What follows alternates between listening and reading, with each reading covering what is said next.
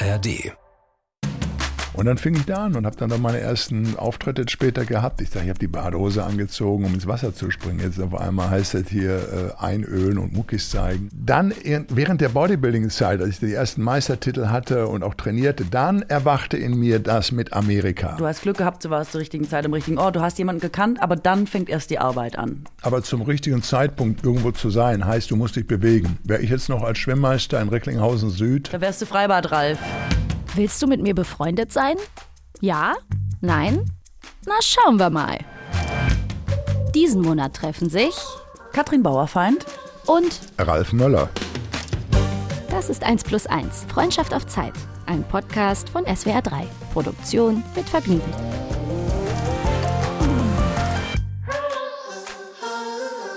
Hallo Ralf. Ja, grüß dich, meine Liebe. Sei das ist schon lange niemand mehr zu mir gesagt. Eine Woche haben wir uns nicht gesehen. Eine. Woche haben wir uns nicht gesehen. Hast du auch noch andere Sachen als nee, äh, das, das ist mein Lieblingsoutfit. Ich habe so Arbeitsuniform. Ich bin der Steve Jobs unter Da den haben wir ja wieder was gemeinsam. Ich genauso. Guck mal hier, mein T-Shirt.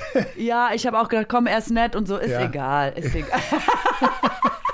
Der ist ein Lieber. Du, Der ist, ja, ähm, ist ja schon, ist sowieso schon beschädigt mit seinem Vornamen. Also äh, Ja. jetzt kommt jetzt auch nicht mehr drauf an. Das hat gesessen, Wenn er- ne? Nein, ich Dabei habe ich das gar nicht persönlich das. gemeint. Nein, ach, äh, äh, es ist, nein. Ich bin sogar eher auf deiner Seite, dass ich Nein. denke, warum hat der Ralf es nicht geschafft im Ja. Sinne von als Name? Ja, und. B, warum sind die Ralfs eben immer die schwierigen Charaktere Die- in, die im, Film? im Film, Ich, ich, es ist ja. nur eine. Beobachtung von mir. Ich selber bin ja ein großer Befürworter von Ralfs.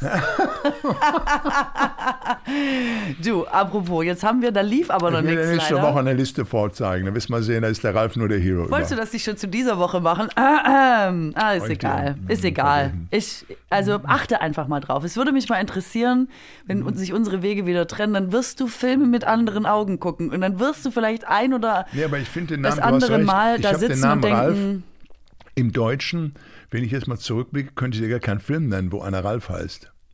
Also, Ja. Also vom, vom, vom Darstellername äh, her. ja. weil man die immer gleich wieder vergisst, weil die halt schnell umgebracht die- werden oder Ist mir. Wer kann schneller sterben als ich und so viel Tode? die sterben manchmal schneller, als man den Namen sagen kann. Ralf. Schon ist es Ralf, das gewesen. Ralf. Jetzt weiß ich auch, warum der Ralph Rage, wie heißt er noch? Feins? Feins. Warum der Feins. sich nicht Ralph nennt, sondern Rage oder Rave. Ich dachte, der heißt Ruff. Ich dachte, ich wusste wirklich gar nicht, wie man ihn ausspricht. Aber der, der schreibt sich Ralf. Okay. Ja, das stimmt. R-A-L-P-H, so wie sie dich auch immer schreiben wollten, ne? äh, genau. Pass auf, ich habe den gesehen in London als Richard III. Wow, ja, ist ein Riese. Und das ist wirklich, ähm, ja, also ohne Witz, das ist boah. Und das war wirklich, also es war so ganz klassisch traditionell inszeniert in so einer Gruft quasi.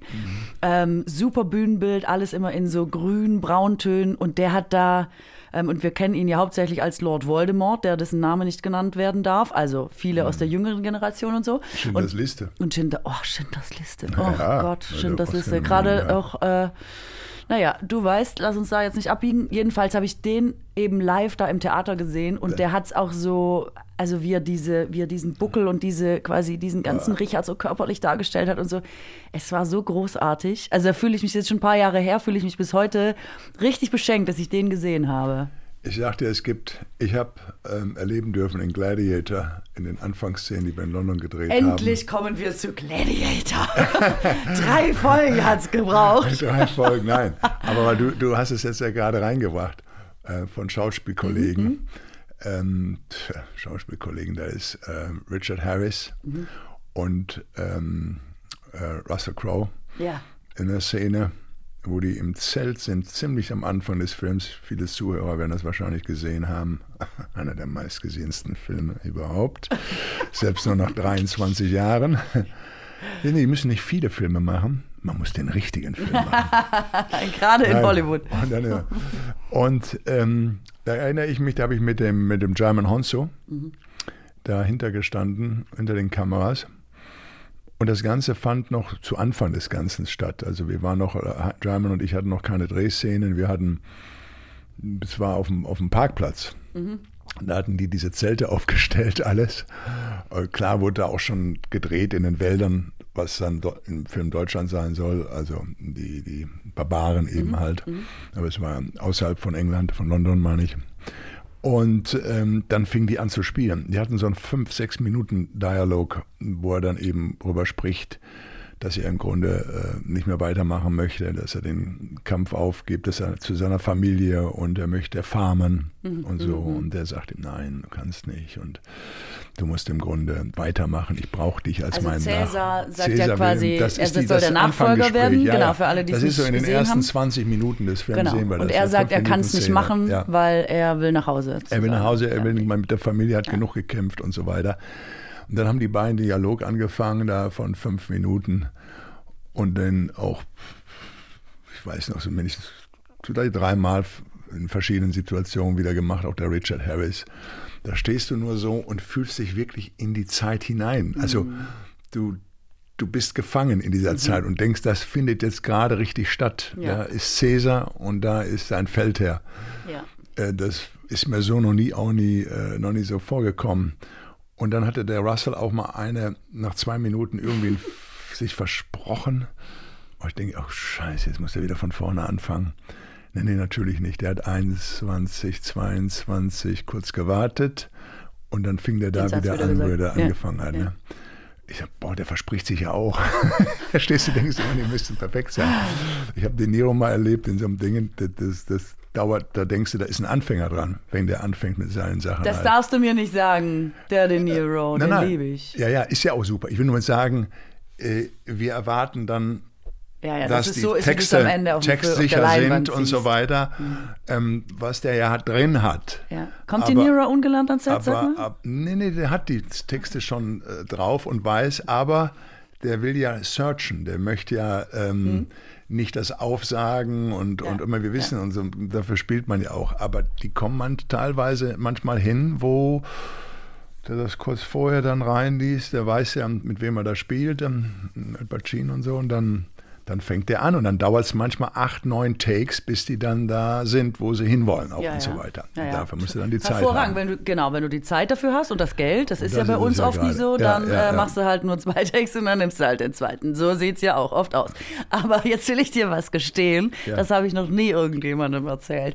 Ich glaube, du schon so, mm, Nein, was muss also, wohl kommen. Nee, Aber, so, du erzählst es ja nicht nur mir, du erzählst ja auch den Millionen von ach, Zuhörern, ach so? die uns oh. jetzt verfolgen folgen also, also. Radiostation hier. Also, ähm, der Film ja. Gladiator, ne? Ich weiß gar nicht, wir müssen gleich mal rausfinden, wie alt ich da war. Aber ich glaube, ich habe da noch mehr geweint als 1999. bei Titanic. Wie alt war es ja. da? 99. Da war ich noch. Äh, 2000 kam der raus. Der 2000. kam genau 2000 in die Kinos, ja. Jetzt weiß da ich trotzdem nicht, wie alt ich da war. Naja. Da war ich vielleicht 18. Kann das sein? Und da habe ich, ich habe so schlimm geweint, den ganzen Film durch, weil das so mhm. eine Ungerechtigkeit war, ne? wie man mit dem mhm. Rassel umgegangen ja, ist. Ja, ja. Ähm, und das ist wirklich, ähm, das sitzt mir heute noch in den Knochen, muss ich, ich sagen. Ich bin 15 Minuten vor Schluss mit vier Pfeilen und zwei Speeren ums Leben gekommen. Ähm, Harris, aber, aber hätte ich gewusst, dass der auch stirbt, dann hätte ich natürlich nicht die vier Pfeile eingefangen. Ich weiß noch, wir haben die Szene gedreht. Ähm, was, das war vorher nicht abgesprochen oder was? Schluss. Doch, sicher, der Regisseur sagte, so, Ridley Scott sagte, grade, by the way, jetzt ups, kommt da eine Todesszene. Ich sage, wie die Todesszene, äh, ich sage, äh, Ridley, ich sage, du kannst mich doch nicht sterben lassen. Was ist, wenn mal ein zweiter Teil kommt? Was jetzt gerade passiert übrigens nach 23 Jahren. Der Denzel Washington äh, ist jetzt im zweiten Gladiator-Film da mit dabei. Den wir auch lieben übrigens. Oh, ja. Einer der besten, wirklich. Ja, fantastisch. Habe ich jetzt erst wieder entdeckt, Denzel Washington, alles durchgeguckt geguckt, was der gespielt hat. Der absolute Wahnsinn. Nee, ich wollte nur sagen, da habe ich dann gesagt, sag ich komm, ein Pfeil, nix, sagt er, ich kenne dich, sagt er. Ähm, jetzt kommt's, warum ich darauf gekommen bin. Also vier Pfeile und zwei Speere haben mich dann umgebracht, 15 Minuten später, um den Wasser zu schützen und zu kämpfen und so weiter. Und jetzt ähm, hörte ich über, wussten wir, der zweite Teil, er macht eine, eine neue Folgen und so. Und ich habe dann Ridley nicht erreichen können, aber seinen Sohn, ähm, der gerade in Los Angeles ist oder war. Ich sage, Mensch, Luke, ähm, das müssen erzählt, ja, lange nicht gesehen, Ralf, prima. Ich sage, du machst das Second Unit jetzt bei dir, beim Papa und so oft. Ne? Ja, ja, beim Ridley. Mensch, ich sagte Oliver Reed, als der Second verstarb. Unit ist das zweite Team, ne? Also es gibt ein First Unit drehen quasi den ja, Hauptteil und, und Second, Second, Unit macht auch das die, Zusatzmaterial. Richtig, ganz oder genau. Oder eine Nebenszene mhm. oder so. Ich liebe, dass er das nochmal erklärt ja, muss man, unsere ja, Zuhörer. Weißt du? Nee, ist ja richtig. Sind ja nicht alle in Hollywood. Aber ich kenne mich aus. Oder im Film, sagen wir mal. die Kameras sind ja überall, das ist ja alles egal wo. Auch in Deutschland heißt es Second Unit. Ob in Deutschland ist Babylon Berlin finde ich fantastisch. Ich liebe das, die Serie im Moment auch. Aber mal zurück. Auf jeden Fall sage ich, hör mal, sagt dem Vater, der hat mir gesagt, dass ich die Rolle vom, vom, vom Gladiator-Lehrer übernehmen soll. Ne? Ich sagte, that would be a great idea. Und ähm, dann am anderen Tag, war auf dem Sonntag, hat er einen Vater getroffen, der ist gerade in Los Angeles, sagt er, Ridley sagt, his best regards, alles Gute hätte ich auch gern gesehen, aber ist schon auf dem Weg nach Marokko. Ähm, da ist doch nichts zu machen. Ich sage, wieso nicht? Ich wusste ja, ne, ne, ne, irgendwo im Geheimen. Naja, sagt er, er kennt dich ja, deshalb hat er dich nicht mit ein oder zwei Pfeilen töten lassen im Film, sondern nicht nur die vier Pfeile vorne und hinten, sondern auch noch zwei Sonst Speere. Sonst kommt er wieder. Sonst kommt er wieder. und so findet das natürlich ohne uns sowieso alles statt. Es ist ein neues Cast, neues Team. Die Wobei, mussten das jetzt wegen dem Streik unterbrechen, alles. Ja. Werden aber dann, sobald wir dies alles geregelt haben, das Finanzielle bei der Schauspieler, die Schauspielergewerkschaft mit den Studios, dann geht es wieder weiter. Und der Film wird dann nächstes Jahr, ich weiß nicht, ob sie es schaffen, die wollten Ende November den zeigen, aber wenn wir dieses Jahr noch streiken, dann wird es wahrscheinlich doch erst 2025, bis der Film rauskommt, ja. könnte ich mir vorstellen. Wobei, spielt der Russell da auch noch mit? Nee, nee. Ah, okay, okay. Äh, wobei Alle Gladiatoren immer. Okay. Walk in Phoenix und so okay. weiter, alle weg. Ah ja, okay. Ähm, wobei ich natürlich sagen muss, dass ich schon mal, ähm, ich bin mal gestorben in einem Film und saß tot auf einer Parkbank und wurde mir in der nächsten Folge angeboten, dass ich die Staatsanwältin spiele. Zwillingsschwester oder so. Da ja. wird doch was möglich sein. Und ja. ich sage mal so, das Ticket Zwillingsbruder, das könnte doch was für dich sein. Das wär, ist ja da draußen noch ein Ralf, den man irgendwo den an, äh, ruf den, den an. an ja. nee, das Sag, war, wenn man will, geht da was. Äh, nee, nee, das ist richtig. Ähm, das habe ich ihm auch noch gesagt. Ich sage, du bist der Filmgott, sage ich, du kannst Leute erwecken und machen und so. Aber da, das passte von der, von der, von der Story dann. Hast du aber so. versucht, ne? hast du richtig noch, du bist der Filmgott und Stein. so. Hast du richtig ja, noch ja, ja, richtig. geschleimt und alles und so. Aber, alles, aber, du könntest, aber gut. Okay. Sagt er, und ich habe auch nicht vergessen, dass du mir alle Zigarren weggeraucht hast damals. sagte, wir haben, Ridley, ich liebe den und, und ähm, toll. Der kommt jetzt ja auch ein Vorab mit Walk-in Phoenix raus, mit ähm, Bonaparte hier, mit. Mhm. Ähm, der ist ja auch der mega kommt jetzt einfach, ja, ne? Ja, der kommt jetzt als Epic-Film raus im Aber November. jetzt mal ganz kurz. Als du, mhm. wie, wie bist du dazu gekommen und hast du dann gedacht, so, also A, ich habe es geschafft, B, geilste Zeit meines Lebens. Äh, also all das, was man eben denken würde, was du gedacht hast, hast du das gedacht? Ja, man weiß War nicht, das auch so eine große geht, Sache, wenn man geht, dabei war? Ja, es ist. Ähm, ähm, du weißt ja, es ist ja nicht alles einfach. Vom, ich habe angefangen 88, 89 mit vielleicht zwei Minuten äh, Filmen mit Götz George damals. Ja.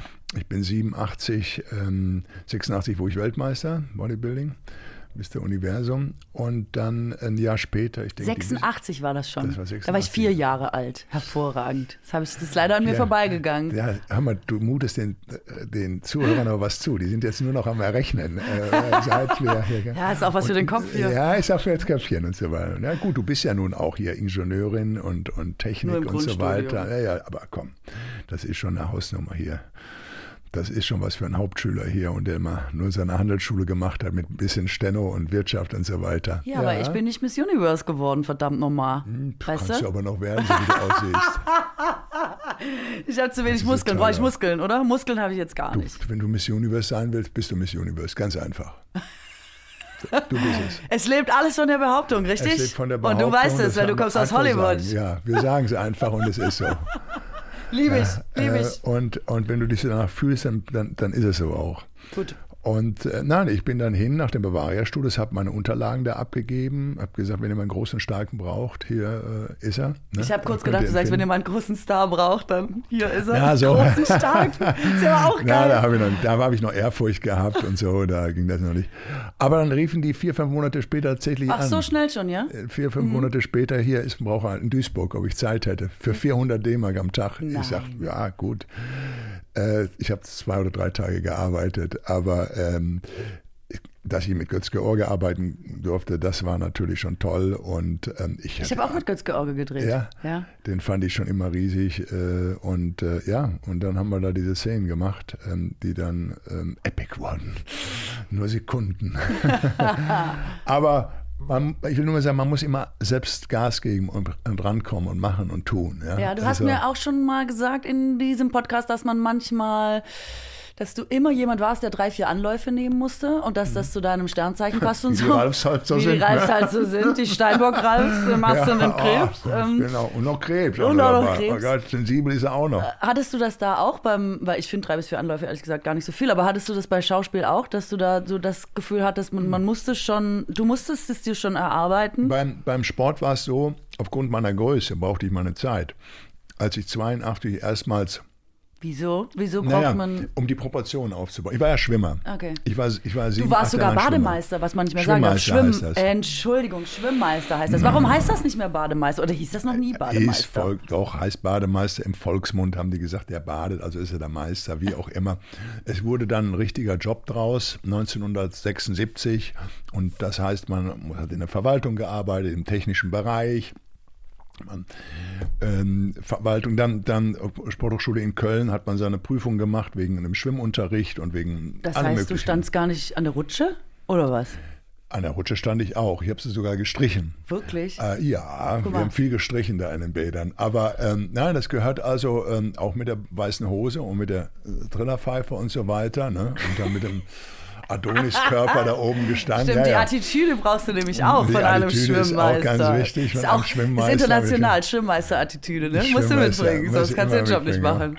Ähm, aber sag mal, kannten dich da auch alle im Freibad? Weil wir haben im Aalener Freibad, da Ja. gibt's Rutschen, also Freibad Peter heißt er. Und Freibad Peter stand immer, sein Job war, aber ich glaube, er war auch Schwimmmeister, stand oben an der Rutsche und er hat einfach immer gesagt, ja, nicht hintereinander Rutsche. Er hat quasi immer dafür gesorgt, dass die Abstände nicht so sind, dass man Wir dem anderen ins Kreuz rutschen kann. Und jetzt, pass auf, Mhm.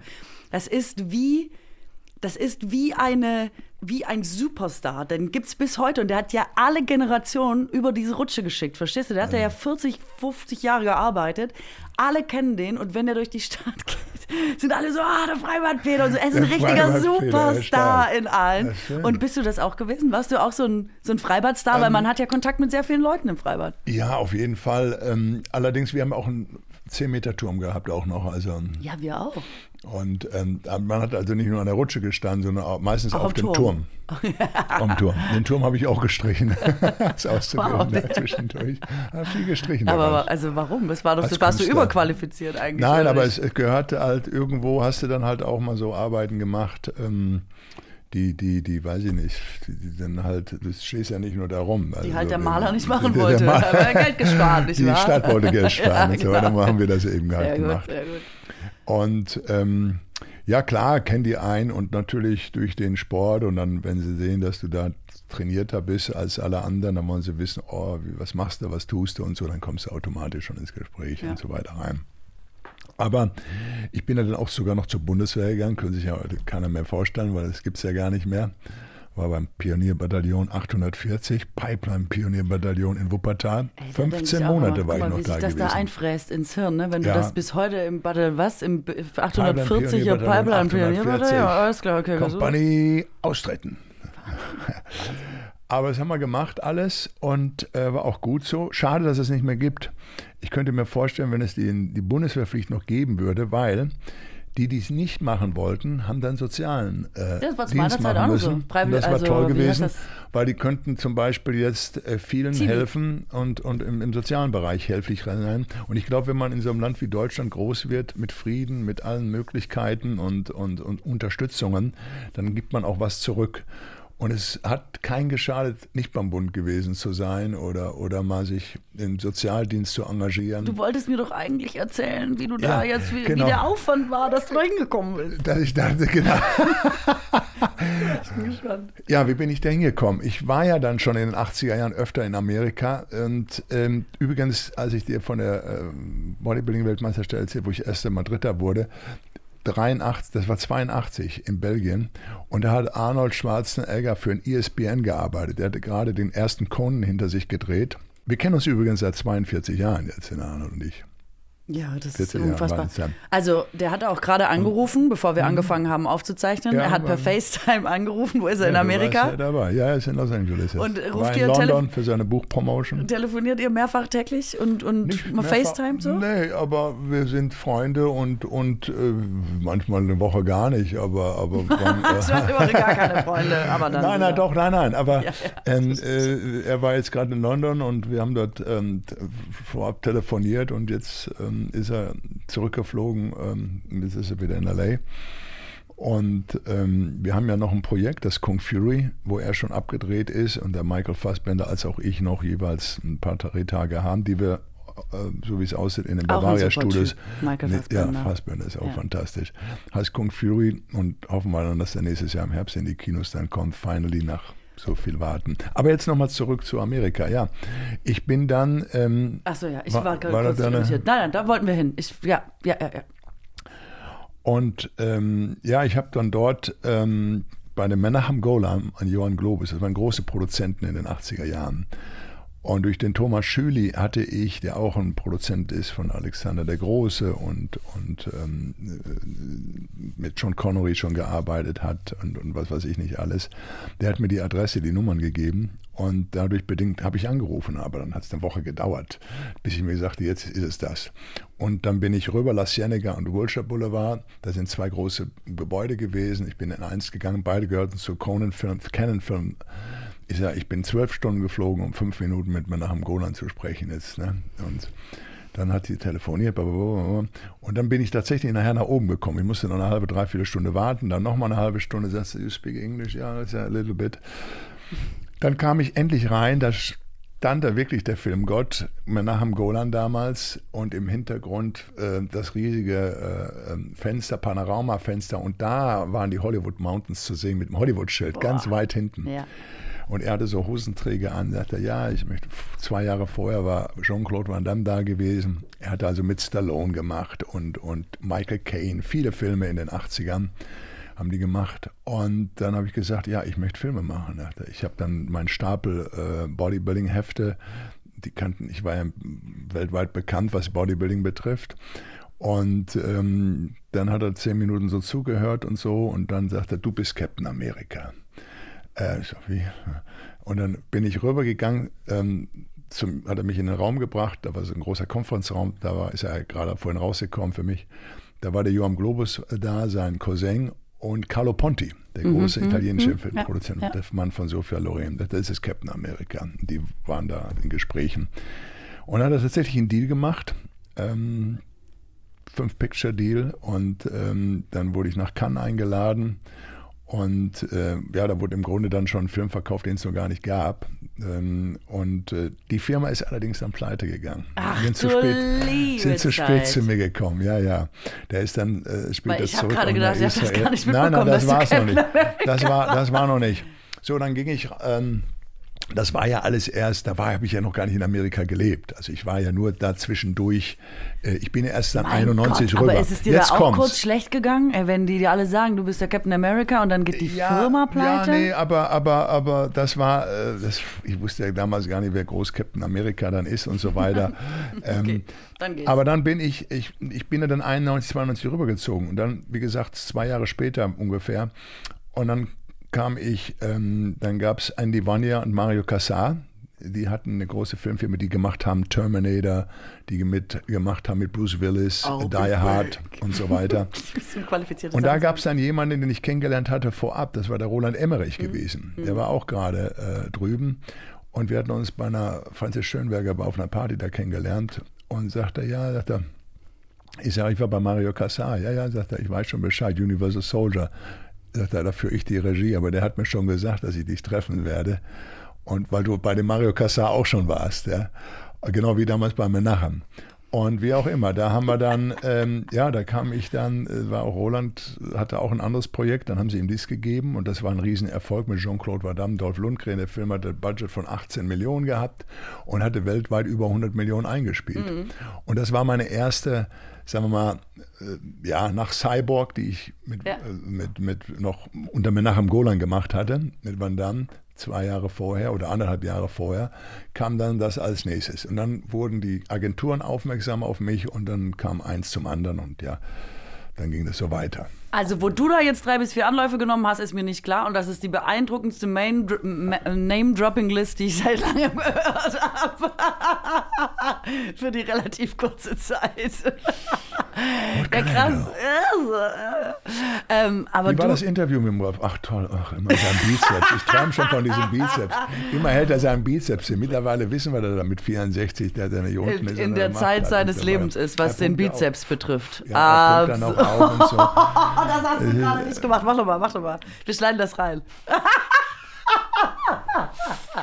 mein Lachen bitte dazu auch. Danke. wow. Beeindruckend. Das war das Lustigste heute. Du, ähm, ich wollte mal fragen, jetzt nochmal wegen dem Arnold, gell? Der hat ja jetzt diese Doku. Hast du diese Doku gesehen? Weil ihr habt ja wirklich extrem viele Parallelen. War das dein Vorbild? Weil der ist doch auch mit seinen Bodybuilder-Heftchen hin und hat gesagt, so, jetzt würde ich aber gerne was im Film machen. Und da hat es ja auch schon Nee, funktioniert. das war anders. Er war ja schon mit 18, 19 Jahren drüben gewesen. Und mit 18, 19 Jahren, ähm, der hatte schon längere Jahre, da war ja dann mehrfacher Mr. Universum, Mr. Olympia und so. Und dann, dann, dann ging das ja auch, der Straßen von San Francisco hat er erst gemacht. Moment, der war nicht so weiter. Mr. Universe oder was? Doch, auch, ist Mr. gell? Universum, ja, ja. Fünfmal plus siebenmal Mr. Olympia. Der war doch das alles auch zum ersten Mal, auch in dieser Häufigkeit oder so, ne? Mein Gott, ich merke mir nie Details, aber irgendwas in der Ja, Doku ja, war stimmt. beeindruckend. Gell? Ich sagte immer dann nachher später den Leuten, der Arnold und ich zusammen Mhm. haben 13 Titel. Ja. Da sagten die, wow, wirklich so viele? Ja, ich sag, er zwölf, ich ein. das Ich brauchte ja nur einen Mr. Universum-Titel. Ja, ja. Ich hatte Deutschen Meister noch damals gehabt und so. Äh, das war auch ganz fein. Nein, aber ähm, äh, nochmals, es ist ja nicht so, das hat sich ja über die, die, äh, bei ihm auch über die Jahre ergeben. Aber da muss man mal sein Buch und alles lesen, dann wisst ihr da Bescheid.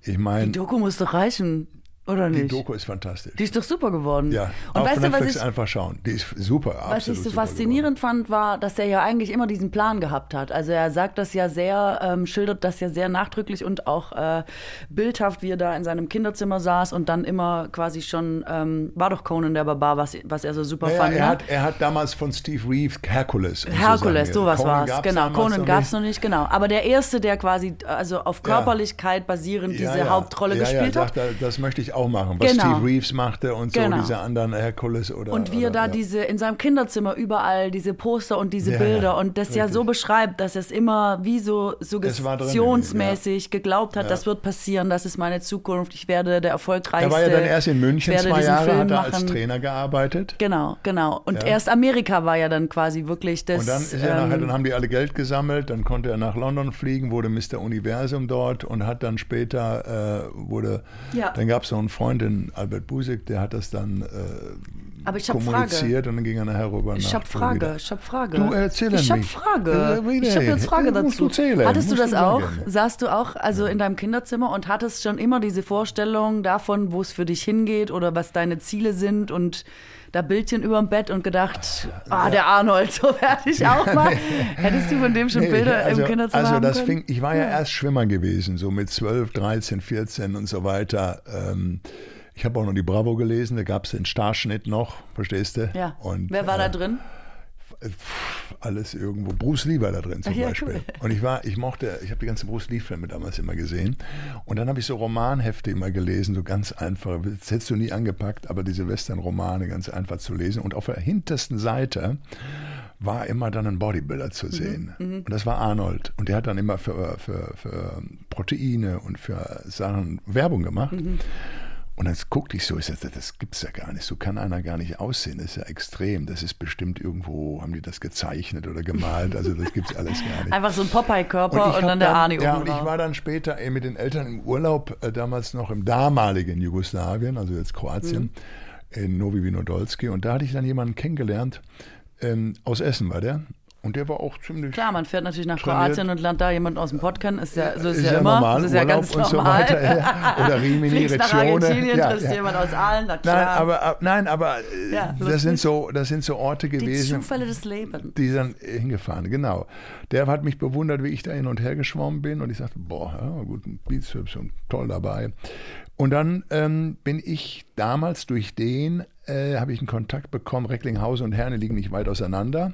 Und ich fand immer die Bruce Lee-Filme auch toll. Und klar, auch Arnold zwischendurch, immer erst noch, da noch nicht so später, wurde natürlich mein großes Vorbild auch, aber Erst war ich noch so ein bisschen mehr Bruce Lee bezogen, obwohl er schlank war und trainiert war. Du weißt ja, der Karatekämpfer, ja, der ja, definierte Bauchmuskeln, Latissimus rausgefahren. Ich wollte ganz einfach, ich, aus dem Schwimmverein nachher, wie gesagt, ich habe sieben, acht Jahre geschwommen, musste mir ein bisschen mehr auf Schule konzentrieren und beim, ich habe das dann mit dem Bodybuilding angefangen, weil ich da trainieren konnte, wann immer ich wollte. Mhm. Und dann bin ich nach Herne gefahren und habe dann dort trainiert. Da gab es auch keine Duschen, nichts und so weiter. Hat so ähnlich gerochen wie jetzt auch. ja. Viel nach Schweiß. Ja, und, ja, und herrlich, herrlich. Und dann habe ich kernig, dort, wie man uns kernig, kernig, sagt. Kernig.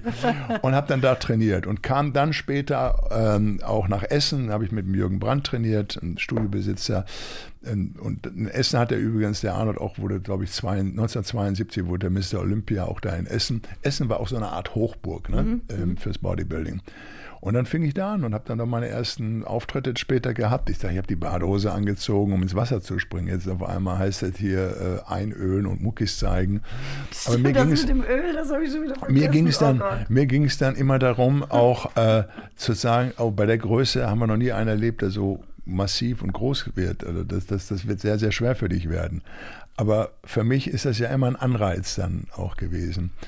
Also und, immer wenn einer sagt, und, du schaffst es nicht, ich wolltest es erst ja, recht beweisen. Ja, ja habe ich schon gesagt, wollen wir mal, we will see about it. Okay, great. Äh, und äh, was ich dann nachher später gemacht habe, ich bin dann natürlich ähm, dann während der Bodybuilding-Zeit, als ich die ersten Meistertitel hatte und auch trainierte, dann erwachte in mir das mit Amerika. Weißt mhm. du? Also, weil als Kind hatte ich noch nicht so diese, diese, okay. diese Steve Reeves und Herkules-Sachen und so noch nicht so drauf. Aber im Bodybuilding nachher selbst, als ich dann selbst auch drüben war und Gastauftritte in Amerika auch unter anderem hatte und mal für zwei, drei Wochen war und dann auch damals dann später Arnold kennengelernt hatte, den ich zwar schon seit äh, meiner Weltmeisterschaft erkannte aus Belgien, Brügge, aber da hat sich das dann nach und nach vertieft immer und so weiter. Aber um nochmal das um vorwegzunehmen, das wirst du auch wissen, die meinen immer, naja, der kennt den, der kennt den, dann ist es ja einfach beim Film du musst Castings machen, du musst an dir arbeiten. Es kann, sonst wären nur Freunde, Verwandte und Bekannte im Filmbusiness, wenn es so einfach wäre. Wenn ich eine etablierte ah, Schauspielerin, muss ich, man auch sagen. Ja, aber Frank Stallone, äh, der Bruder von Sly, hat vielleicht ein, zwei Filme mit ihm mitgemacht und den kennt auch keiner groß. Also ähm, nein, das stimmt. Und, aber und der Einstieg so ist ein bisschen leichter, wenn du Kind von bist oder so. Ne? Ob das dann am Ende aufgeht, weißt ja, du nicht. Ist nicht aber einfach. Der, vom, vom, vom, vom Clint Eastwood der Sohn auch nicht oder oder auch die anderen, die werden ja, immer dran gemessen, ja auch, auch, wie die. Väter und so weiter. Da würde ich eh von abraten. Wenn du sehr erfolgreiche Eltern hast in einem Gebiet, sollst du vielleicht nicht es, unbedingt es, auch es das ist was anderes, wenn ich jetzt sage, äh, hier, du als Kollegin, Mensch, ich habe da ein Skript und ich könnte mir dich, äh, dir daran dich gut vorstellen. Mhm. Dann weiß ich ja, du bist, äh, du hast schon in dem, gearbeitet in einem Job. Das macht man schon mal, dass man da ein Skript rübergibt oder an meine Connection macht und sagt, schaut euch die mal an. Sie ist, ist ganz toll, kommt auch vom, vom, äh, vom Alter und von allem her perfekt her ähm, Mitte 30 und so und, und ist top. Meinst du mich, ähm, über mich Ja, ja, ich spreche ne? über dich. Mhm, ja. Ist mhm. top, äh, guck sie mir an. Dann sagt, gibt man dem Regisseur oder dem, dem Schreiber dann schon mal was äh, drauf auf den Weg.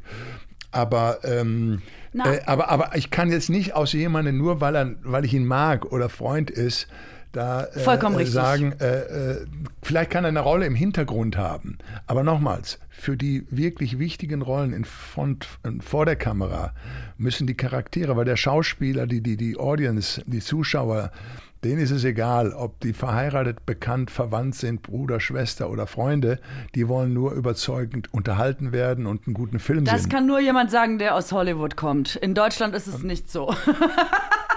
Aber ja. ich bin voll bei dir. Ich glaube, also, warte, ich will mal eine Theorie aufstellen. Ich würde mal sagen, das Leben bietet dir immer so Gelegenheiten.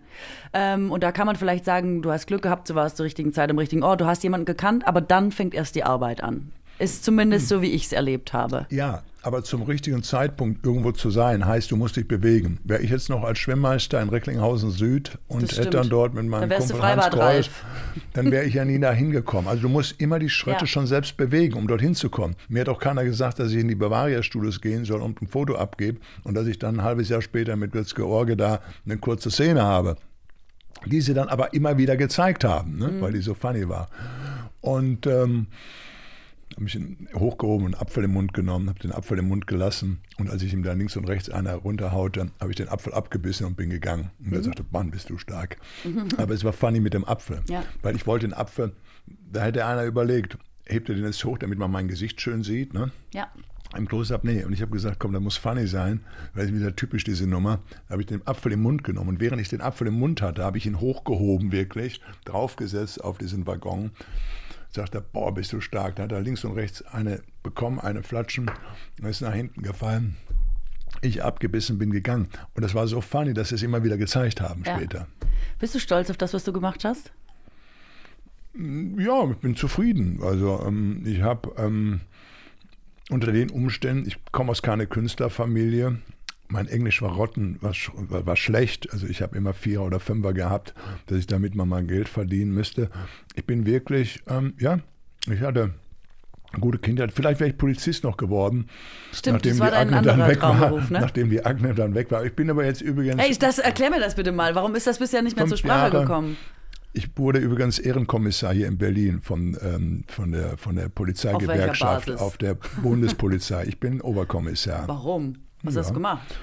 Ja, weil ich mich für die Leute du am eingesetzt auf Streife immer. gewesen? Ja, ich habe mich immer eingesetzt für die Polizisten und immer, weißt du, warum und so weiter. Und, ne, Ach so, da wird man gleich mich- Ehrenkommissar, Ja, Ehrenoberkommissar. ohne, Okay. ohne Befugnisse, aber ich habe aber die drei Sterne. Wow. Na, so geht das. Nee, ich wollte es werden. Aber dann ist es ja dann doch wieder anders gekommen. Sagen wir mal so, ich war immer sehr, sehr positiv. Für mich, No war kein Argument. Ich war auch nicht enttäuscht, wenn, mich, wenn ich den Job oder wenn ich gewisse Sachen nicht bekam. Wenn ich, ich gebe dir ein Beispiel. Promotion ist, man vermarktet sich immer am besten selbst. Als ich damals 86 Weltmeister wurde, dachte ich, boah, jetzt kommst du mal endlich ins deutsche CDF Sportstudio, ne? Ich, den Dieter Kürten, den kannte ich, hatte ich mal kennengelernt vorab. Netter, sympathischer Typ. Ähm, und dann auch angerufen, ich sage, Mensch, Herr Kürten, ich habe jetzt gerade die WM gewonnen, unter Doping. Wir hatten Professor Dr. Manfred Donicke da gehabt. Vom, äh, Ich kenne niemanden von den Leuten, ich sag's dir über die aber, du ich sag's dir, das war der große Dopingjäger, Okay. IOC, Okay, wegen okay, Anabolika und all die ganzen. Sachen. Und meine Meisterschaft, die ich gewonnen hatte, war unter IOC-Regeln, also Uh, unter Olympischen Komitee. Das heißt, wir wurden zwei Wochen vorher getestet und an dem Tag zuvor. Mhm. Ob wir irgendwelche Dopingmittel hatten und so. War nichts. Es waren also die inoffiziell anerkannten. Mhm. Und ähm, so, und ähm, ja, das, jetzt ist, äh, bin ich dann gekommen. Du wolltest mir ein Beispiel sagen, wie du, weiß ich jetzt auch nicht mehr. Aber ich wollte eigentlich Ähm. So wissen, hörst du zu. So hörst du Ich zu. höre schon voll lange zu. ich wollte ey. wissen, was mit der Akne und der Polizei Ach so, war. Deswegen Akne, ja, ja, ich so ein bisschen du- hast abge... die, die Akne, hast du ich war recht, schon ja. woanders. Nein, nein, richtig, du warst schon weiter. Nein, ähm, hat man schon mal mit 16, 17, gibt es dann schon mal so ein paar Pickel im Gesicht und so. Und damals war es eben halt so, ähm, nach der ja, Prüfung und so weiter, hatte ich dann eben halt, sagten die Menschen, wir müssen doch noch mal ein Jahr warten und so. Und äh, da wollte ich nicht warten, deshalb fing ich ja dann bei der Stadtverwaltung. Wegen der Akne oder was? Warum, Ja, warum ja, das war- warten? Naja, warten, damit das weg gesagt hat, so können wir keinen äh, auf die Menschheit, also war es auch nicht so schlimm, aber Aus es war optischen eben Gründen bei der Polizei irgendwo, abgelehnt. wo dann, äh, ja, wurde dann abgelehnt. Wirklich? Ja, ja. Das ist Also, ja Gesichtsdiskriminierung at its best. Ja, heute wird es das nicht mehr geben, aber damals im Jahre, wann war das gewesen? In den 70er Jahren, ja, da hat man noch ein bisschen, ähm, Wirklich wahr? Hast du so schlimm ausgesehen oder was? Hattest du so schlimm Akne? nee, Also, wie schlimm muss man vor allem Akne haben, dass die sagen, das können wir nicht rausschicken. Das ist ja total krass. Ja, also es, es, es hat gereicht. Sagen wir, es war, ich konnte mich noch mal selbst erkennen, sagen wir mal so. Also es war jetzt nicht so schlimm. Und hast aber du da war nicht total drunter gelitten? Ich kenne nur Menschen, die, wenn sie in jungen Jahren so Akne hatten, Ja, auf jeden Fall. Ach, ja, sicher. Ich habe Bier, ich hab Bier äh, getrunken. Oh, die schmeckte zum Kotzen. Ich habe davor gestanden, gedrückt und dann Das- das gerieben. soll man gar nicht. Und bis alles rot war Ahnung, und alles sorry. blutig und so und Wirklich? gerieben und so und hin und her. Ja, natürlich. Das, das war so mit 16, 17 und das äh, und die und Meinst du, darf ich mal was so Küchenpsychologisches fragen? Meinst Mhm. du, dass du vielleicht später deshalb auch in so was extrem Optisches gegangen bist? Oder hat dich das gar nicht so dolle beeinflusst? Nein, ich glaube, dass nein, nein, so hat es mich nicht berührt. Es war ganz einfach, ich wurde zurückgestellt.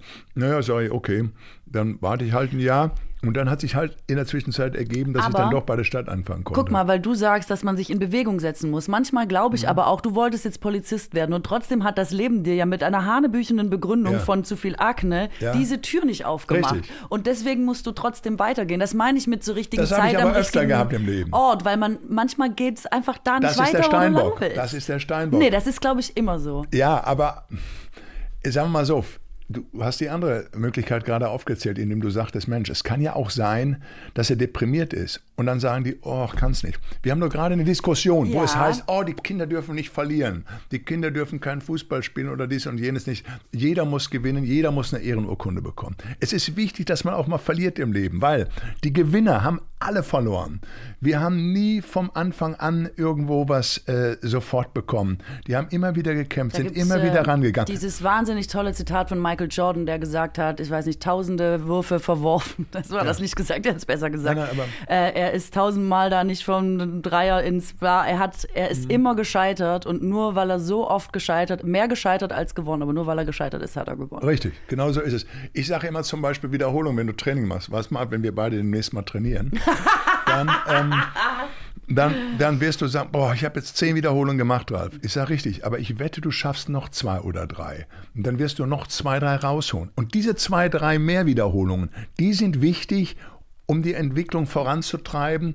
Und so ist es im Leben. Wenn du ja. Gegenwind hast, musst du lernen zu kämpfen und, und nicht gleich aufgeben. Ja, ich weiß, was du meinst. Aber ich glaube, du hast einen Vorteil von Sport, weil ich glaube, ich also habe auch meine Probleme mit dieser aktuellen Diskussion, weil ich auch immer denke, klar können wir jetzt in der Schule und überall die Noten abschaffen, aber die Kinder gehen nachmittags einmal ins Internet und diese Beurteilung oder diese Bewertung findet ja in der Realität in einem viel schlimmeren Maße statt, ähm, als ich es jetzt zum Beispiel im schulischen Kontext so sehe. Aber keine Ahnung. Ähm, ich äh, warte, was wollte ich dir dazu sagen? Ich wollte dir sagen. Wenn du sagtest mit den Ach Kindern. So, ja. der Sport, pass auf. Ich bin ja. auch jemand, der, ich wollte immer nur moderat Sport machen. Ich will mich moderat anstrengen, ich bin Moderatorin, ich bin so, mhm. weißt du, äh, immer bei allem in der Mitte. Und dann habe ich hier in Berlin, als ich du hierher gezogen bin, ja, habe ich Sport angefangen. Und zwar mhm. High-Intensity-Training. Und das ist wirklich, ich habe es schon tausendmal überall erzählt, aber manchmal sind die, die zum ersten Mal bei uns mitmachen, kotzen vor Anstrengung hinterher mhm. in die Ecke. Mhm. Und die Trainerin sagt dann immer, das ist normal, kein kein Problem. Also nur, dass du weißt, wie sie selber so ihr Training einschätzt. Kotzen, das ist normal. Nee. Und die hat immer gerufen, das ist so Bootcamp-artig manchmal, und die hat immer gerufen, Katrin, 100 Prozent. Und ich dachte so, Gott, ich komme nicht mal auf 80, Alter. Und die hat nie aufgehört. Und super oft war ich an so einem Punkt, wo ich dachte, oh, ich will mich hinlegen, ich will keine Burpees machen und ich will auch keine Hampelmänner mehr machen, ich will einfach nicht 100 Prozent geben. Und die hat nie nachgelassen. Und ich habe super oft diese eigene, auch körperliche Grenze überschritten und war immer überrascht, dass da noch mehr drin steckt, als ich dachte. Und ich habe so viel dadurch gelernt, durch den Sport, auch fürs Berufsleben, dass ich super oft an dem Punkt bin, an dem ich denke, ich hätte schon aufgegeben. Ich würde schon denken, ich schaff's wahrscheinlich nicht. Aber diese Erfahrung, Katrin, 100 Prozent, auch wenn du schon lange nur bei 20 bist, geht trotzdem noch mal was. Und vielleicht kommst du auf 50, indem du einfach deinen mentalen Spielraum so ein bisschen vergrößerst, geht der Körper auch mit. Und das finde ich zum Beispiel, ich habe gedacht, dass du das gerade meinst. Das finde ich eine wahnsinnig wichtige Erfahrung im ja. Leben. Und das ist auch für Kinder, glaube ich, wichtig. Richtig. Das musst du, äh, äh, weil es wird nicht immer nur ein Netz da sein, das dich auffängt. Manchmal fällt man auch auf dem harten Boden. Und da muss man dann sich wieder aufraffen und weitermachen. Ich habe also gemerkt, dass, das hast du ja auch schon durch die Erzählung gehört, ähm, dass es manchmal ist man natürlich dann enttäuscht, wenn man den einen oder anderen Job vielleicht nicht bekommt oder damit gerechnet hat oder sich den vorstellen, schon vorgestellt hat, oh, da hat man sich dann schon gesehen irgendwo und dann geht es doch nicht so weit. Und dann hat man irgendwas anderes gemacht und, und gearbeitet. Und dann wurde es manchmal sogar teilweise noch besser mhm. als das, mhm. was man hätte machen können. Das habe ich also auch öfters mal erlebt. Aber ich kann nur eins allen sagen, es hat nie beim ersten Mal funktioniert. Es war immer, es war immer ein Kampf, also bei mir, beim Steinbock. es war immer ein Kampf ähm, und, und nicht aufgeben und rangehen und ähm, und, und die Zeit auch nutzen. Und ich habe mich gefragt, wer war schuld, warum haben die mich nicht genommen? Ich sage, was habe ich verkehrt gemacht? Ich muss gucken, wo ich, wo, ich besser werden kann oder warum das nicht so wurde. Ich meine, beim Carsten ist es sowieso eine andere Geschichte. Bist du groß, muskulös, aber vielleicht braucht man einen großen, starken, aber eben halt ein bisschen dickeren und der nicht dann so in Form ist. Mhm. Weißt, das kann ja, ja, auch immer alles sein. Du kannst dir jetzt danach immer sagen, woran hat es gelegen, mache ich aber nicht. Ich gehe rein, ich gebe da mein Bestes in allem und dann lasse ich es halt wirken und entweder passt es oder passt es nicht. Wir hatten das neulich noch gesagt. Auch irgendein super Schauspieler hat gesagt, du kannst gar nicht entscheiden, ob das Casting zu deinen Gunsten entschieden Ja. wird. Du kannst nur reingehen und sagen, das, was- das ist, was ich mache, das ist, was ich anbiete. Und das andere hast du sowieso gar nicht in der Hand. Du hast ja eh nur diese Casting-Situation in der Es- Hand und und, wie du da nicht, performst. Richtig. Äh, und du musst gar nicht mal äh, sagen, dass, oh, habe ich die Lines jetzt nicht gewusst oder warte mal, ich muss mal gucken und machen und, und, und äh, muss ich die ganz perfekt aufsagen. Nee, die alle, die davor sind, wissen, ein bisschen Nervosität ist dabei. Der ähm, Mel Gibson zum Beispiel, aber auch der Clint Eastwood. Name Dropping mit beiden Clint bin ich Eastwood gut habe ich auch bekannt. schon ja. interviewt. Ja, ja, ja, gut. Ich habe mit ihm schon mehrfach Weihnachten verbracht und auch äh, andere äh, Lokalitäten. Aber, Das ist aber ja so du, Promi, weil- äh, Promi-Quartett. Nee, nee, äh, ja. Weihnachten, aber äh, roter Teppich. Na, damn it, du aber hast nee, die Clint. Eastwood-Karte. Wir gehen da nochmal. Der Mel Gibson als auch der Clint sind ja beides auch Regisseure. Mhm. Fantastische Schauspieler und Regisseure. Wenn die Filme gemacht haben, ich sage, wie machst du dann? Sagt er, ich mache kein Casting in dem Sinne, dass die Hauptdarsteller, mit denen ich arbeite, ähm, das lesen müssen. Ich unterhalte mich nur mit denen. Mhm. Ich möchte nur wissen, ob sie die Geschichte verstanden haben und die Story verstanden ja, haben. und manchmal will man auch einfach nur wissen, will man vier Wochen mit den Leuten verbringen. Weil wenn man schon in der ersten halben Stunde beim Casting denkt, oh, liebe Zeit, das wird anstrengend, dann das- nimmt man das- lieber jemand anderen. Das kann natürlich dann auch passieren. Aber ähm, die haben, ich will nur sagen, das muss nicht immer, jeder macht es immer anders. Und Mhm. der unterhält sich nur damit, dass du nachher deine, ich meine, du machst ja nicht deinen ersten Film, dass du da deine Dialoge nachher schon, das, muss jeder lernen und machen und tun, das wissen wir alle. Ähm, aber äh, wichtig geht es eben, ob du den Sinn äh, des Charakters äh, ge- Ja. äh, erschaffen hast. Clint Eastwood habe ich, ähm, wenn ich kurz meine Geschichte erzählen Bitte. darf, da habe ich die, äh, da habe ich, ich habe Internetfernsehen gemacht, so habe ich angefangen und dann habe ich, haben sie mich gefragt, ob ich von der Berlinale die Kulturzeit äh, machen will. Und ich hab, wusste nur Berlinale, da war doch schon mal George Clooney, da sage ich zu. Und was ich, die Details habe ich dann nun Mhm. nicht mehr erfragt. Und das, was ich bis dato gemacht habe, war eine Aufzeichnung in der Teeküche, täglich fünf Minuten. Und was ich bei der Berlinale machen sollte, war eine 25-minütige Live-Sendung jeden Tag vom roten Teppich. Gut, auch dafür braucht es ein bisschen Erfahrung. Die hatte ich nun nicht, aber was soll man machen? Und in der ersten Woche haben die mich hier in so einem Berliner Februar bei der Berlinale bei minus 10 Grad an den roten Teppich gestellt und gesagt, ja, jetzt kommt hier gleich Clint Eastwood und dann fragst du den mal was zu seinem Film Letters from Iwo Jima. Und ich war so, ähm, Der war ach so. hundertprozentig flirty. Ne? Hat er nicht mit dir nee. geflirtet? Nee, nee, nee, gar nicht. Hat er gar nicht. Aber es war wirklich, pass auf. Und dann stand ich erst hinter dieser Absperrung mit den anderen Journalisten und dann haben alle gesagt, wir haben Kontakte, wir haben Kontakte, Katrin. Wir bringen dich über das Gitter und du stehst ganz vorne am Gitter und dann kommt der Clint und du stehst da schon und so. Und dann ich über das, über die Absperrung Welcher geklettert Film und ich so, Letters from Iwo Jima. Der lief bei der Berlinale. Und dann, ähm, also war ja erst Flex, äh, Flex from Our Fathers oder Flex of Our Fathers, ich weiß gar nicht mehr. Und äh, Letters from Iwo Jima, diese zweiteilige Geschichte über den, äh, über den Vietnamkrieg, ne? Und dann ähm, stand ich da also vorne an dieser Absperrung und dann ähm, ähm, standen auch lauter diese, gibt's ja diese am roten Teppich immer die Leute, die so zuweisen und aufpassen und so, ne, in ihren schwarzen Anzügen und äh, so. Und es war so eine richtige Menschen. Es fuhr ein Auto vor, du hast nicht gesehen, wer drin sitzt, fuhr so ein, alles war zu mit Leuten. Und ich schwöre es dir, es geht, Clint Eastwood steigt aus, ich habe den noch nicht gesehen. Dann geht diese Menschentraube auf in der Mitte und es bildet sich so ein Spalier und quasi Clint Eastwood guckt mich direkt an und ich glaube, ich war irgendwie 24 oder so. Ich war so, Ja. kann ich gar nichts sagen. Und er hat ja wirklich diese, ist ja nicht nur im Film so, diese unfassbar blauen Augen. Ich glaube, ich habe noch nie so krasse blaue Augen gesehen. Und er strahlt ja wirklich, ne? Er hat ja diese strahlenden Augen. Und dann besetzt er sich in Bewegung und kommt so auf mich zu. Ich habe es total verkackt, sag das niemandem. Ich habe ganz, ganz überforderte Fragen gestellt und der rote Teppich ist ja eh eine ganz schlimme ähm, Zone für Fragen. Irgendwie es ist ja so, man hat eine Minute, man fragt nur Stoß, äh, es ist alles schlimm und dann ist Clint Eastwood wieder weitergegangen. Aber ich sage dir, es ist bis heute, es ist mir nachhaltig im Gedächtnis geblieben, dass ich mal Clint Eastwood getroffen habe. ja, ich kann mich Dieser auch noch Moment war ersten, irre. Ähm, wir wurden, ich habe ihn im World Gym kennengelernt, im Fitness 84, glaube ich, 84 oder 85. Und der Arnold hat mir vorgestellt, dann beziehungsweise die haben, ähm, Arnold ist ein großer Clint Eastwood-Fan, sind auch lange, seit Jahrzehnten befreundet. Aber ich kann mich erinnern, weil man meint ja immer, Mensch, der Clint Eastwood müsste einen ja auch kennen. ne? Ist dir das schon mal aufgefallen, wenn du manchmal einen Schauspieler hast, den du siehst, Günther von dem du Jauch. viel gesehen Ich habe hast? das immer mit Günther Jauch. Und dann sagst du, Moment, äh, hallo, ich bin's, Clint. Äh, Ralf hier. Und dann sagt, erstmals, hallo, hallo, war da nett und so weiter. Und, und dann haben wir uns ja immer oft gesehen, auch meistens auch äh, bei Arnolds ähm, Sachen, wenn wir Weihnachtsfeier hatten oder sonst irgendwie etwas. Übrigens, er läuft Ski, schon morgens um halb acht. Und ich habe ihn letztes Mal vor zwei Jahren gesehen, da war er 91. Wir waren in St. Valley zum Skilaufen. Wir waren so da um acht, Viertel nach acht, weil um halb neun die ersten nach oben fahren. Mhm. Der kommt schon runtergefahren. Clint ich habe übrigens meine Oma, über die wir ja auch schon gesprochen haben, mhm. ne, wenn die mal gesagt hat, oh, was ihr immer von mir noch erwartet, ich bin jetzt 90 und so, da habe ich immer gesagt, Oma, der Clint, der macht da noch Filme, ich will überhaupt ja, ja. nichts hören. Richtig, richtig. Der ja, ist der härteste. Ja, die nennen ja am Set immer The Man. Mhm. Und äh, Clint ist auch wirklich nicht nur im, im, im, er ist auch so cool im wahren Leben.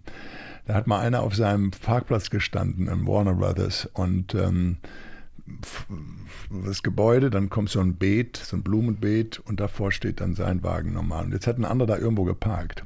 Da ging der nicht irgendwo, hat die Security oder irgendjemanden gerufen.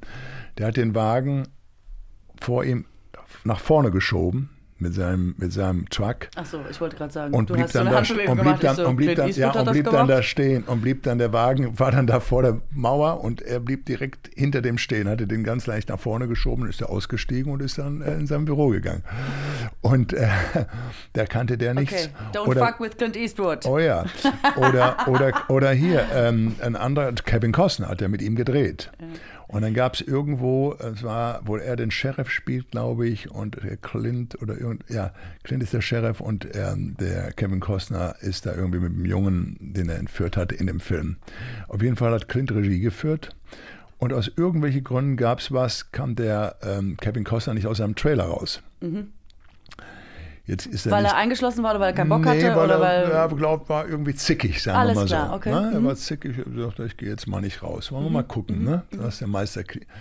Ja, Clint ging natürlich nicht, sondern hat gedreht. Und irgendwann nach zweieinhalb, drei Stunden hat sich der Kostner gefragt, verdammt, es klopft ja keiner, es kommt keiner, was ist los? Dann ging der raus und sieht die Arbeiten und geht zum Clint hin und sagt, sagt er, ja, sagt er, wie könnt ihr weiter drehen ohne mich? Ja, sagt er, ich bin ja hier, um einen Film zu drehen. Ich habe jetzt deinen Stunt-Double genommen, den drehe ich von der Seite und von hinten. Und wenn du jetzt noch mal in dem Film sein möchtest, dann ist es besser, jetzt reinzugehen, damit ich von dir vorne was kriege, sonst move ich an, dann mache ich weiter.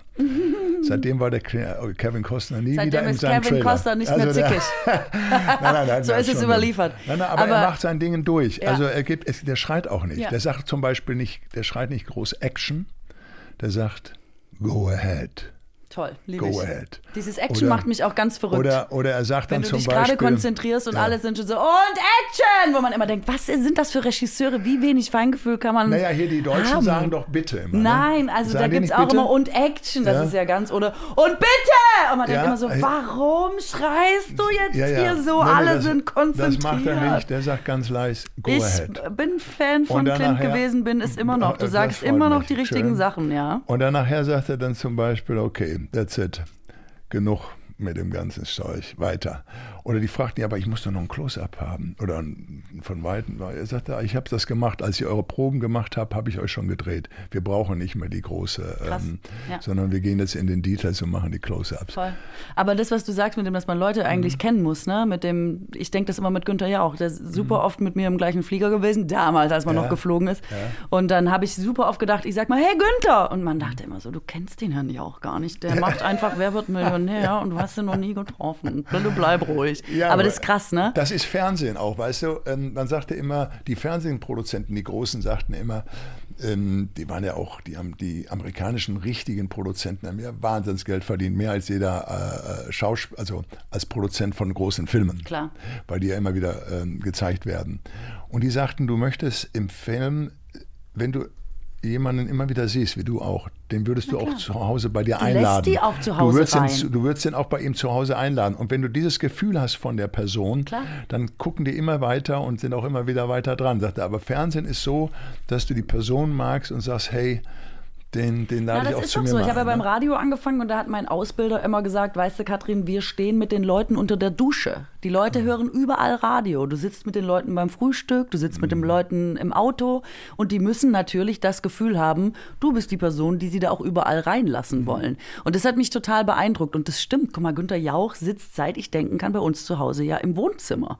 Und deswegen hast du ja das Gefühl, der sollte Bundespräsident werden, weil der Günther Jauch, der ist eigentlich mit uns allen befreundet. Und ich kenne das auch, dass man so eine, dass Leute oft einen so kennen, aber nicht wissen, woher. Kennst Ja, du das? ja, Dass sie ja. dann Ja, sagen, logisch, logisch. arbeiten Sie nicht beim DM an der Kaiserstraße? Und man denkt immer so, ah, lustig, dann kennen die einen Kennen und die, die kommt also vertraut vor. Sie bringen einen aber so mit ihrem Alltag in Verbindung. Wer mir auch immer noch lange, und wir sind lange befreundet auch schon, ist der Thomas Gottschalk. Der ja auch Tommy! in, Tommy genau Ja. in Amerika war und oder noch Stimmt, immer der ist. Tommy war ja auch in lebt. Amerika. Ja, immer.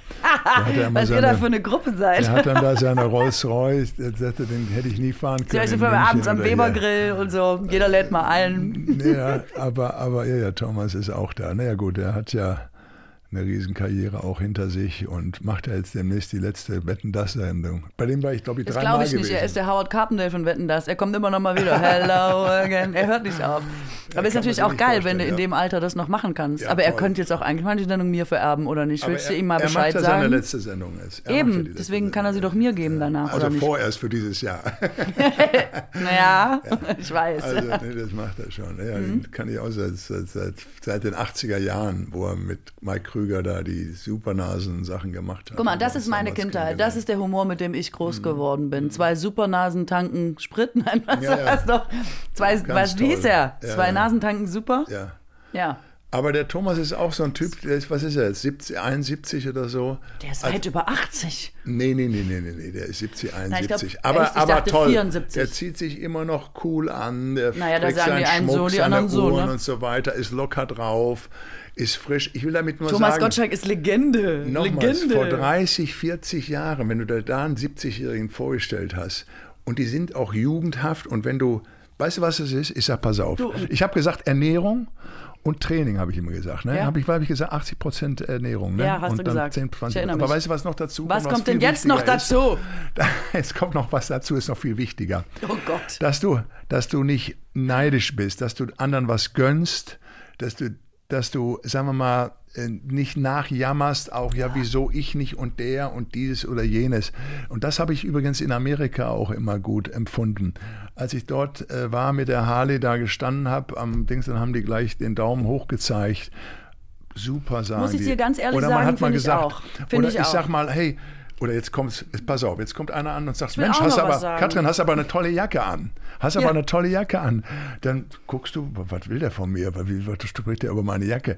Aber man gibt sich diese Komplimente. Und Ja. das ist eben Amerika. Das ist nicht so mal einfach nur eben, das ist nett gesagt, das ist nett gemeint Ja. und ähm, loben. Ich möchte das noch ist mal wichtig. kurz sagen, dass ich mir wünschen würde, dass das, äh, also das muss man sich natürlich auch leisten können, nicht neidisch zu sein. Ne? Es gibt ja Positionen, da ist das ein bisschen einfach und äh, für manche ist es nicht so einfach. schon damals, vor 30 ich möchte als Statement kurz sagen, dass ich mir wünschen würde, auch Frauen mit 74 würden noch große Shows im deutschen Fernsehen moderieren. Mhm. toll. ähm, das nur nebenbei.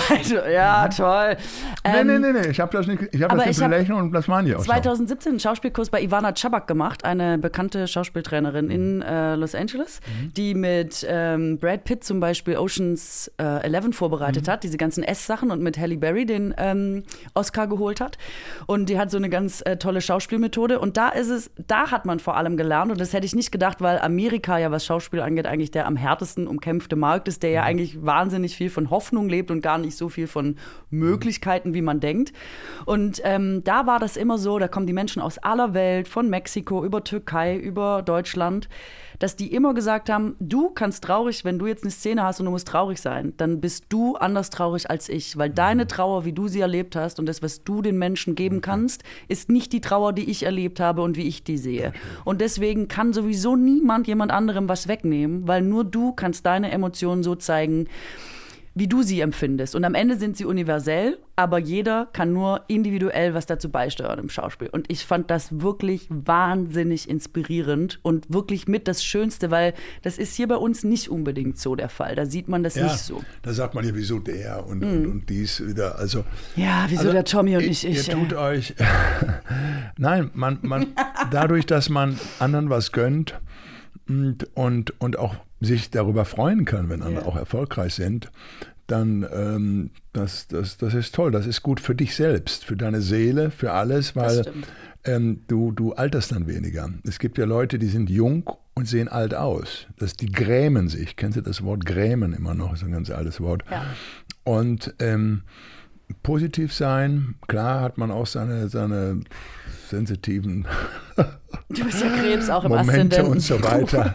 ja. Und, und ähm, ja, das war's.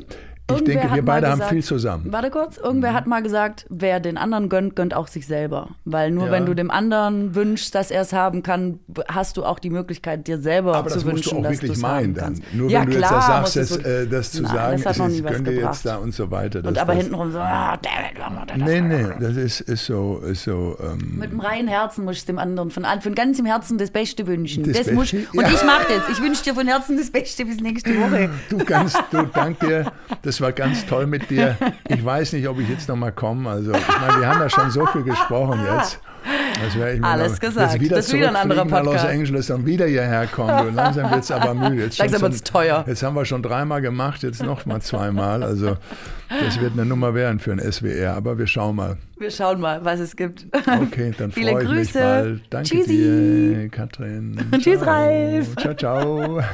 Hör mal, ey, mach gut, hör mal, Tolli, du. Ja, mach's ne? besser, gell? Komm schon heim mit so. Ciao. Hör mal, mein Alter, du. Nächstes Mal zeig dir das Ruhrgebiet, du.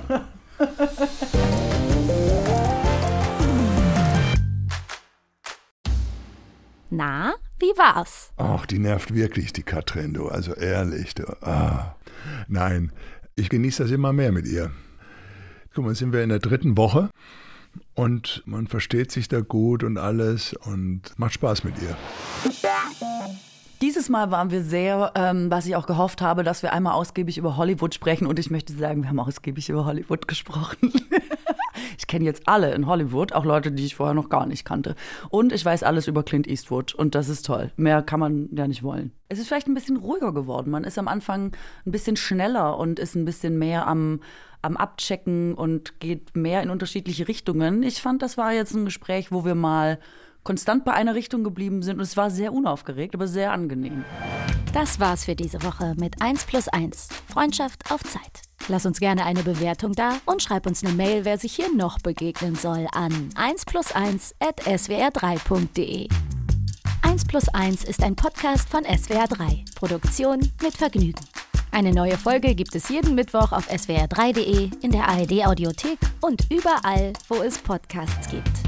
Produktion Lisa Golinski und Jo Bischofberger. Redaktion Christina Winkler. Technische Betreuung Maximilian Frisch. Schnitt und Mix Sebastian Wellendorf und Maximilian Frisch. SprecherInnen Maximiliane Hecke und in den Teasern Max Richard Lessmann. Außerdem an diesem Podcast beteiligt Matze Hielscher, Maxi Stumm, Marc Bökle und Lina Bajorat.